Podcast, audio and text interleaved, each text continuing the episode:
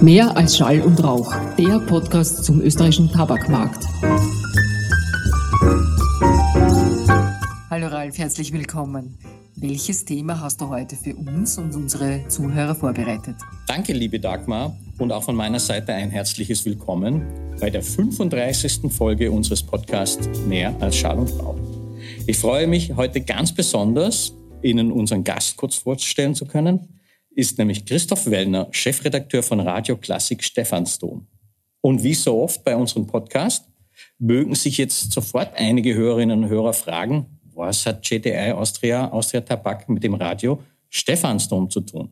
Nun ja, dazu kommen wir natürlich noch etwas später. Aber nun erstmal herzlich willkommen, lieber Christoph. Schön, dass du dir heute Vormittag Zeit genommen hast und uns in unserem Büro besuchst.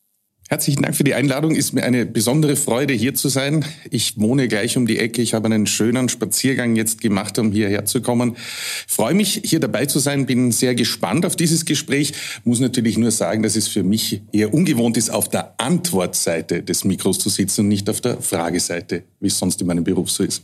Deshalb gefällt es mir ganz besonders. Nein, aber wir sind mit mehr als Schall und Rauch, also unserem Podcast jetzt schon im vierten Jahr. Wer hätte das gedacht? Und langsam habe ich mich selber mit diesem Medium ein bisschen angefreundet und äh, Friends geworden. Du, lieber Christoph, bist aber, wie du gerade schon erwähnt hast, professioneller Radiomacher. Kannst du uns vielleicht kurz erklären und erzählen, wie du zum Radio gekommen bist? Ja, das war eigentlich eher Zufall. Ich habe nach meiner Matura den Zivildienst gemacht, war dann zwei Jahre hauptberuflich Sozialarbeiter und habe in diesen drei Jahren mich dazu entschlossen, etwas zu studieren, das jetzt nicht primär nach Erfolg riecht, sondern nach etwas, ähm, um, mich umgeschaut, das mich wirklich interessiert. Und das war Musik, Musikwissenschaft. Ich habe Musikwissenschaft gemacht auf der äh, Uni Wien und habe dort einen Lehrer gehabt, der immer darauf geschaut hat, dass seine Studentinnen und Studenten gute Jobs nachher bekommen. Und ich habe immer gehofft, hoffentlich wird das einmal so sein, dass er auch sagt, er hat was für mich. Und ähm, ich war gegen Ende des Studiums, wir waren da so im Frühjahr 1998. Und wir haben geplant für das äh, darauffolgende Jahr ein wissenschaftliches Projekt. Das heißt, ich habe innerlich so abgehakt, du machst dein Diplom und dann hast du einmal zumindest zwei, drei Jahre ein, ein Projekt. Und irgendwann einmal stoppt er mich am Gang und schaut mir in die Augen und sagt, da gibt's jetzt dieses Radio Stephansdom. Ich weiß, Sie sind katholisch, machen Sie das. Und das war im Prinzip mein Weg ins Radio. Ich habe da vorher nichts mit Radio zu tun gehabt. Und ich hatte die Empfehlung meines Professors äh, für meinen künftigen Beruf. Er hat ähm, da richtig entschieden, hat gefunden, das ist etwas für mich. Und warum hat mir das dann gleich von Anfang an Spaß gemacht? Ich habe immer schon manisch Musik gesammelt, in allen Formaten, aus allen Genres. Und deswegen war es für mich halt auch eine wunderbare Sache, äh, in ein leeres Büro zu kommen, keine einzige CD drinnen und die Aufgabe war innerhalb von wenigen Wochen ein 24-Stunden-Programm zusammenzukriegen. Vielleicht eine kurze Nachfrage, ähm, also neben katholisch sein, ähm, die Frage, äh, klassische Musik, war es das schon immer oder, oder bist ich, ich bin wirklich, ich bin wirklich ähm, ähm, aufgewachsen, immer mit viel Musik äh, rund um mich herum. Meine Mutter hat Klavier gelernt, es aber auch dann nie äh, professionell äh, gemacht. Mein Vater hat immer schon gesungen, das auch nicht professionell gemacht, aber es war immer Musik bei uns äh, im Haus. Und es gibt Fotoaufnahmen von mir als Dreijährigen, äh, wo ich dirigiere, äh, vor einer Box sitzend. Das heißt, das hat mich immer schon äh, interessiert. Ich habe dann Geige und Gitarre gelernt und habe äh, mich sehr intensiv mit klassischer Musik, vor allem mit der Oper beschäftigt. Dann auch meine Diplomarbeit über die Opern eines finnischen Komponisten geschrieben und habe da parallel dazu aber immer äh, möglichst breit äh, vom, vom Musikgeschmack mich aufgestellt und äh, wie es auch auf der Website von Radio Klassik Stephansdom steht, das zweite große musikalische Standbein ist Heavy Metal. okay, das ist natürlich zwei sehr konträre oder zwei sich gegenüberstehende Sachen. Aber ganz kurz nochmal, also neben klassischer Musik, hast du eine bestimmte Verbindung zur Kirche, außer katholisch sein und, und oder zum Dom? Ja, also ich habe äh, eine wunderbare Schule besucht, ähm, das Schottengymnasium im ersten Bezirk und habe im Laufe meiner Schulzeit dort äh, tatsächlich einige Zeit lang das Bedürfnis oder die Option für meine Zukunft gehabt, Mönch zu werden. Ich habe auch ähm, einige Wochen und Monate im, im Kloster gelebt. Ich habe im Stift in der Bibliothek ähm, äh, auch dort gearbeitet und alte Kataloge aufgearbeitet und kontrolliert, was ähm, noch da ist. Ähm, kann daher zumindest Kurrentschrift gut lesen und das Wort fehlt auch schreiben, weil ich mich bemüht habe, äh, dort, wo was gefehlt hat, das auch in der ordentlichen Schrift in diese alten äh, Kataloge einzutragen. Und Daher ist eine sehr enge Verbindung äh, zur Kirche. Ich bin auch immer noch ähm, aktives Gemeindemitglied in der Schottenkirche, in der Schottenpfarre. Also von dem her hat das tatsächlich diese Einschätzung meines äh, äh, Lehrers äh, Manfred Angerer sehr gut gepasst, weil sonst äh, von den Gleichaltrigen auf der Universität niemand so eine Verbindung zur Kirche gehabt hat. Also es ist sicherlich, wenn ich das so aushöre, schade, dass du nicht Mönch geworden bist, zumindest für das Kloster, wo du gewesen bist. Auf der anderen Seite, glaube ich, bist du ein großer Gewinn fürs Radio. Also ähm, kann man sagen. Aber was, was macht denn dir besonderes Freude dran an dem, an dem? Also du hast es mit aufgebaut, das habe ich schon, aber was macht dir besonders Spaß? Äh, das Schöne ist, dass es tatsächlich kaum einen Tag gibt, der wie der andere ist. Ähm, selbst das, was Routine ist im Radiobetrieb, hat nur äußere Routine und das Innere verändert sich äh, permanent. Die Beschäftigung mit der Musik, wie ich schon vorher gesagt habe, äh, äh, diese Musiksucht, dieses manische Sammeln hat überhaupt nicht aufgehört. Das habe ich im Privaten wie im Dienstlichen genauso, dass ich immer auf der Suche bin nach Musik, die ich noch nicht gehört habe oder Richtungen, die ich noch nicht kenne. Und natürlich die Möglichkeit, so vieles kennenzulernen, was einem als Nicht-Journalist äh, verschlossen bleibt. Äh, der Kontakt mit vielen prominenten Menschen, der scheinbar problemlos geht und vor allem auch äh, an Plätze zu kommen, die wenn man nicht Journalist ist, versperrt bleiben. Und als Journalist geht es relativ leicht zu sagen, es würde mich aber interessieren, wie das da hinten ausschaut. Und die meisten sagen dann, na, dann kommen Sie doch mit. Stimmt, das passiert mir dann nicht so oft. Wenn ich das frage, da gebe ich, gebe ich dir recht. Kurze Zwischenfrage noch. Wie groß ist deine Musiksammlung in Zwischenzeit? Also von den CDs sind es knappe 10.000 und ähm, die, die, äh, die, die Files auf meinem Computer, ähm, ja, die sind siebenstellig schon. Okay, ganze Servermannschaften. Ganz kurz, liebe Hörerinnen und Hörer, ich möchte Sie jetzt nicht länger auf die Folter spannen und löse jetzt erstmal auf, wieso Christoph und ich heute miteinander sprechen. Wie Sie vielleicht wissen, hat JTI Austria, Austria Tabak, einen ganz großen Anteil japanischer DNA. Vor fünf Jahren, im Jahr 2019, haben Österreich und Japan das 150-jährige Jubiläum ihrer bilateralen Beziehungen begangen. Ein, eine der größten und der ersten bilateralen Beziehungen grundsätzlich. Und in diesem Zusammenhang sind neben den politischen, wirtschaftlichen vielfach auch die kulturellen Beziehungen, Überschneidungen und Besonderheiten beider Länder beleuchtet worden. Und in diesem Kontext haben wir begonnen, zusammenzuarbeiten und uns besser kennenzulernen. Erzähl doch du mal ein bisschen über Jubiläen etc. vom Radio Klassik.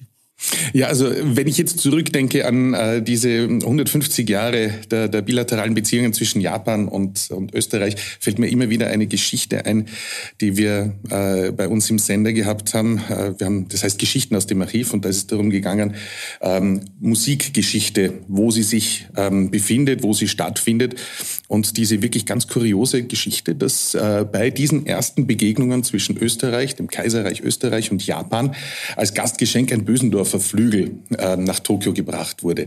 Nachdem aber die Japaner keine Ahnung gehabt haben, was das ist, dieses Instrument, weil es für sie vollkommen unbekannt war, äh, musste da jetzt eine spezielle Situation herbeigerufen werden, dass dieser Flügel gespielt wird. Und einer der Diplomaten aus der Delegation des österreichischen Kaiserreichs war so ein talentierter Pianist, dass er dort ein eineinhalb Stunden Konzert vor dem Tenno gegeben hat, allerdings natürlich nicht sichtbar. Tenno war hinter ähm, einem Paramount versteckt. Und das war eine von diesen Dingen, die mir immer dann einfällt, wenn ich an dieses äh, Jubiläum zurückdenke. Wir leben natürlich als Programmgestalter sehr stark von Jubiläen. Wir wollen uns aber bewusst, was das jetzt Radio Stephansdom betrifft, nicht immer nur auf die ganz großen äh, stürzen. Die kommen selbstverständlich vor. Aber es gibt so viele interessante äh, Komponisten, die entweder wirklich übersehen werden oder die man aus verschiedensten Gründen irgendwie wegdrängt. Wenn ich an 2024 denke, Der dominierende österreichische ähm, Komponist ist Anton Bruckner mit seinem 200. Geburtstag. Ich freue mich wirklich, dass er jetzt so stark gefeatured wird, dass es so viele gute neue Aufnahmen gibt. Es in Kürze beginnt eine äh, Ausstellung in der Nationalbibliothek. Also man wird sicher ein neues Bruckner-Bild haben, aber Bruckner ist sehr bekannt.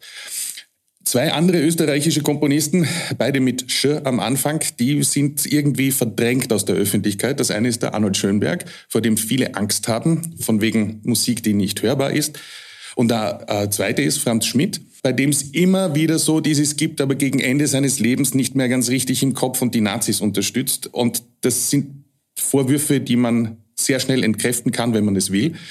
Und bei beiden Komponisten, finde ich, lohnt es sich dort wieder hineinzuhören. Wenn ich jetzt Werbung machen darf für Arnold Schönberg, bitte hören Sie sich an, alle die Gurre-Lieder, ein unfassbar romantisch breites, großartiges Chorwerk und die Kammersinfonien. Werbeeinschaltung an für Arnold Schönberg. Ende. Wir chargen dafür auch nichts.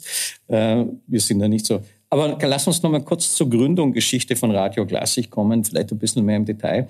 Ihr habt ja kürzlich das 25-jährige Jubiläum gefeiert, also nicht so ganz so alt. Wir feiern ja dieses Jahr das 240-jährige Jubiläum.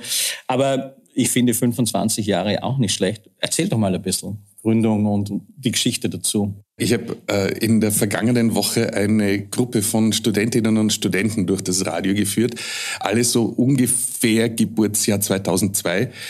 Und dann ist mir aufgefallen, was in diesen letzten 25 Jahren wirklich alles so passiert ist. Weil, wenn ich dort erzählt habe, Österreich war das letzte Land, das Privatrundfunk in, Öst in Europa erlaubt hat, war das für die etwas völlig Fremdes. Ja, und man muss sich das aus heutiger Sicht wirklich überlegen. 1998 sind die ersten legalen Privatradios in Österreich on air gegangen. Das ist eigentlich wirklich absurd. Wir haben das längste Rundfunkmonopol in Europa gehabt. Und äh, daher war mit der Erlaubnis, mit dieser Gesetzesänderung eine wirklich große Aufbruchsstimmung in ganz Österreich da. Man kann im äh, Rückblick sagen, aus dieser ersten Generation hat es sehr viele gegeben, die gegen den Marktführer, gegen den Platzhirsch angetreten sind und das natürlich nicht wirklich geschafft haben. Ähm, äh, das ist etwas, äh, man muss zur Kenntnis nehmen, dass es Größenunterschiede gibt, die sich vor allem im Budget äh, dann niederschlagen und das ist schwer dann dagegen anzukommen. Die Kirche hat äh, lange Zeit gezögert, ein eigenes Radio zu machen. Das war, also ich rede jetzt wirklich von der österreichischen Situation. Und ähm, Weihbischof Schönborn, damals noch nicht Erzbischof und schon gar nicht äh, Kardinal, hat aber gesagt, International hat die katholische Kirche, aber insgesamt die christliche Kirche sehr, sehr viel äh, Erfahrung im Bereich der Medien, im Bereich der Radios. Warum gehen wir das nicht auch hier in Österreich an? Und hat sich dann ein paar Experten um sich geschart. Und es wurde evaluiert und man hat gesagt, ja, das können wir auch machen. Es war von Anfang an klar, dass dieses Radio, das dann Radio Stephansdom geworden ist, auf keinen Fall ein zu aufdringliches ähm, äh, Berufungs- und Evangelisierungsradio werden soll, in dem fünf Stunden am Tag gebetet wird, drei Messübertragungen und so. Das, das war von Anfang an klar, man möchte auf dem Radiomarkt bestehen, ohne diesen, ähm, ähm, wir nennen sie mal Hardcore-Katholizismus. Und ähm, da war sehr schnell ein, ein redaktionelles Konzept gefunden. Und dann war noch die Frage nach dem Musikformat. Und wie ich es vorhin gesagt habe, es sind alle gegen Ö3 losgegangen. Also war das für uns einmal ganz klar, oder für mich noch nicht, ich war damals noch nicht dabei.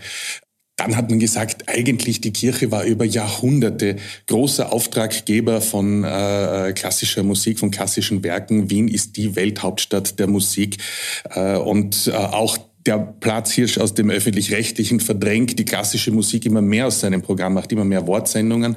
Ähm, das ist das naheliegendste und damit wurde dieses Klassikformat erfunden und dadurch wurde ich gefunden. Wir haben es jetzt schon öfters mal angeteasert und angesprochen. Es ist ja das Jahr der Jubiläen. Bei euch ist es die, äh, die 25 Jahre gewesen. Wir haben 240 Jahre Austria Tabak. Also wir haben schon ein bisschen Tradition und auch einiges anderes gemeinsam. Aber der Eigentümer, die Erzdiözese Wien, hat ja euch jetzt ein bisschen was aufgetan. Er hat euch praktisch in die Selbstständigkeit geschickt, kann man so ausdrücken. Und ihr sollt jetzt innovativ und out of the box Partnerschaften eingehen und euch ein bisschen neu erfinden. Darfst du dazu was erzählen oder was, was ist denn der Auftrag dahinter oder das Denken dahinter? Naja, ähm, Es ist so. Äh, wir haben im letzten Jahr erfahren, dass im Zuge von Einsparungserfordernissen der Erzdiözese Wien, die unser Eigentümer ist, unsere Zuschüsse auf Null gesetzt werden.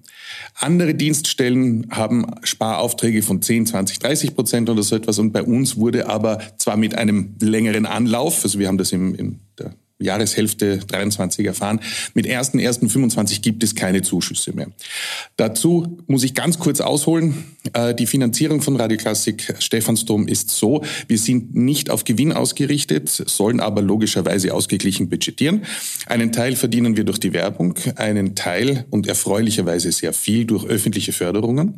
Und dann dieses Delta, das aufgeht zwischen diesen beiden äh, Teilen und dem, was wir brauchen oder was wir gerne hätten, hat die ähm, Erzdiözese Wien zugeschossen als Verlustabdeckung, wenn man das so äh, formulieren will. Und dieser Teil wird jetzt ab 2025 wegfallen. Und da haben sich sehr viele große äh, Fragezeichen ergeben und äh, wir haben sehr viele unterschiedliche Strategien äh, besprochen, äh, durchdacht, durchgerechnet. Und als erste Variante, um dieses Delta äh, mit neuen Geldgebern zu füllen, haben wir uns an jene Damen und Herren gewandt, äh, die uns am meisten am Herzen liegen und denen wir am meisten am Herzen liegen. Das sind unsere Hörerinnen und Hörer. Und natürlich, das ist jetzt eine wirklich wahre, einfache Milchmädchenrechnung. Aber wir haben einen Hörerkreis von 20.000 Stammhörern. Würde jeder dieser 20.000 Hörerinnen und Hörer mir 50 Euro im Jahr geben und versprechen, das die nächsten Jahre auch noch zu tun, hätte ich null Zukunftssorgen. Das Problem ist, ich komme nicht an diese 20.000 heran, nämlich an jeden Einzelnen, an jede einzelne dieser 20.000. Deswegen haben wir dann diese Rechnung gemacht, logischerweise. Jetzt machen wir 20.000 durch zwei, sind äh, 10.000 und von jedem 100 und so weiter und so fort. Und dann haben wir jetzt, damit es auch sich in der Werbung gut anhört und gut ansieht, in den Inseraten halt äh, diesen Weg gemacht. Ein Euro pro Tag sind 30 Euro im Monat und damit schaut dann diese Gruppe, die ich erwischen muss, schon deutlich kleiner aus. Wir haben gestartet vor drei, vier Wochen. Ähm, es ist erfreulich viel bis jetzt hereingekommen. Danke auch an dieser Stelle an alle Hörerinnen und Hörer, die das schon gemacht haben. Aber äh, natürlich ist es so, das ist etwas, das hört jetzt nicht auf. Also ich kann jetzt auch nicht irgendwie so einen, ein Barometer auf die, auf die Homepage äh, geben und sagen, wir haben es erreicht, weil das würde 31.12. bedeuten und äh, wie in jedem guten Verkauf mit 1.1. geht es wieder von Null los und also das ist eine Unterstützung, die wir jetzt laufend brauchen. Hört sich spannend an. Ich glaube, das ist sehr herausfordernd. Ich, also ich persönlich wünsche da eh viel Glück dabei. Danke. Äh, und ähm, man sieht jetzt nicht, wie ich einen Erlagschein über den Tisch schiebe. Ja, den ich. Äh, man sieht auch nicht, dass ich ihn jetzt beiseite schiebe. Aber wir, wir, wir äh, gehen mal noch ein Stück weiter, bitte hier. In dem Fall zum Thema Podcast. Ihr macht ja auch einen. Und wie ich gesehen habe, schon mehr als 2000 Folgen. Und da ist es, da du ja ein Radiomann an sich bist, wie siehst du das? Siehst du das als Konkurrenz oder wie siehst du das zwischen Podcast und Radio? Wie ja. schätzt du das ein? Eine, einen Schritt zurück, äh, diese 2000 Folgen. Äh, wir machen keinen Podcast in genau dieser Form, äh, wie wir das hier jetzt ja. machen. Also ein eigenes, für sich stehendes ähm, Interview- oder Wortformat. Wir haben so viel eigenen Wort-Content, den wir produzieren, dass die Ausspielung über Podcast-Portale eine weitere Verbreitung ja. dieses Contents ist. Ich gebe zu, da könnte man noch einiges verfeinern, äh, was die Administration betrifft. Da bin ich nicht ganz zufrieden. Aber wie bei vielen Dingen, es gibt immer etwas, was mehr brennt und was aktueller ist als das, was eh irgendwie funktioniert. Aber ich hoffe, dass wir das auch noch einmal hinkriegen. Ich halte Podcast für überhaupt keine ähm, Gefahr für das Medium Radio, weil Radio wird gehört, die Podcasts werden gehört. Es wird, es ist so eine starke Zunahme wieder an, ich möchte Audio konsumieren. Und äh, ich glaube ja auch mit unseren Angeboten, die man auf diesen ganzen Portalen findet, sollte man bei einer Umfrage, Radiotest oder anderes nach uns dann fragen, ist es mir persönlich ja ganz egal, wo diese Person mich gehört hat. Über welchen Weg? Hauptsache, sie kennt mich und meinen Sender. Das ist das Wichtigste. Und ich glaube auch, dass ähm, ich habe jetzt vor kurzem eine, eine äh, Statistik gelesen, die mich äh, wirklich erstaunt hat. Äh, wie wir angetreten sind 1998, haben wir von Anfang an mit ein paar Dingen im Programm für Aufsehen gesorgt. Drei ganze Opern pro Woche, das war erstaunlich, dass sich das jemand traut. Aber auch unsere Wortsendungen, 25 Minuten rein Text, haben alle gesagt, seid ihr verrückt, kein Mensch hört euch zu. Und jetzt ist eine Statistik herausgekommen, dass viele Menschen Podcasts unter 25 Minuten gar nicht mehr anklicken weil sie es nicht wert finden, wenn etwas kürzer ist als 25 Minuten. So hat sich das in den letzten Jahren verändert. Es ist für mich wirklich unglaublich, dass das so schnell gegangen ist, dass wieder so ein starker Fokus ist auf dieses Hören. Und vielleicht ist es schuld, dass es jetzt viel einfacher ist, sich auch mit Kopfhörern zu bewegen. Und ähm, ähm, Menschen, die laufen äh, durch den Prater, weil wir hier da äh, auf den Prater hinunterschauen bei dem äh, Fenster.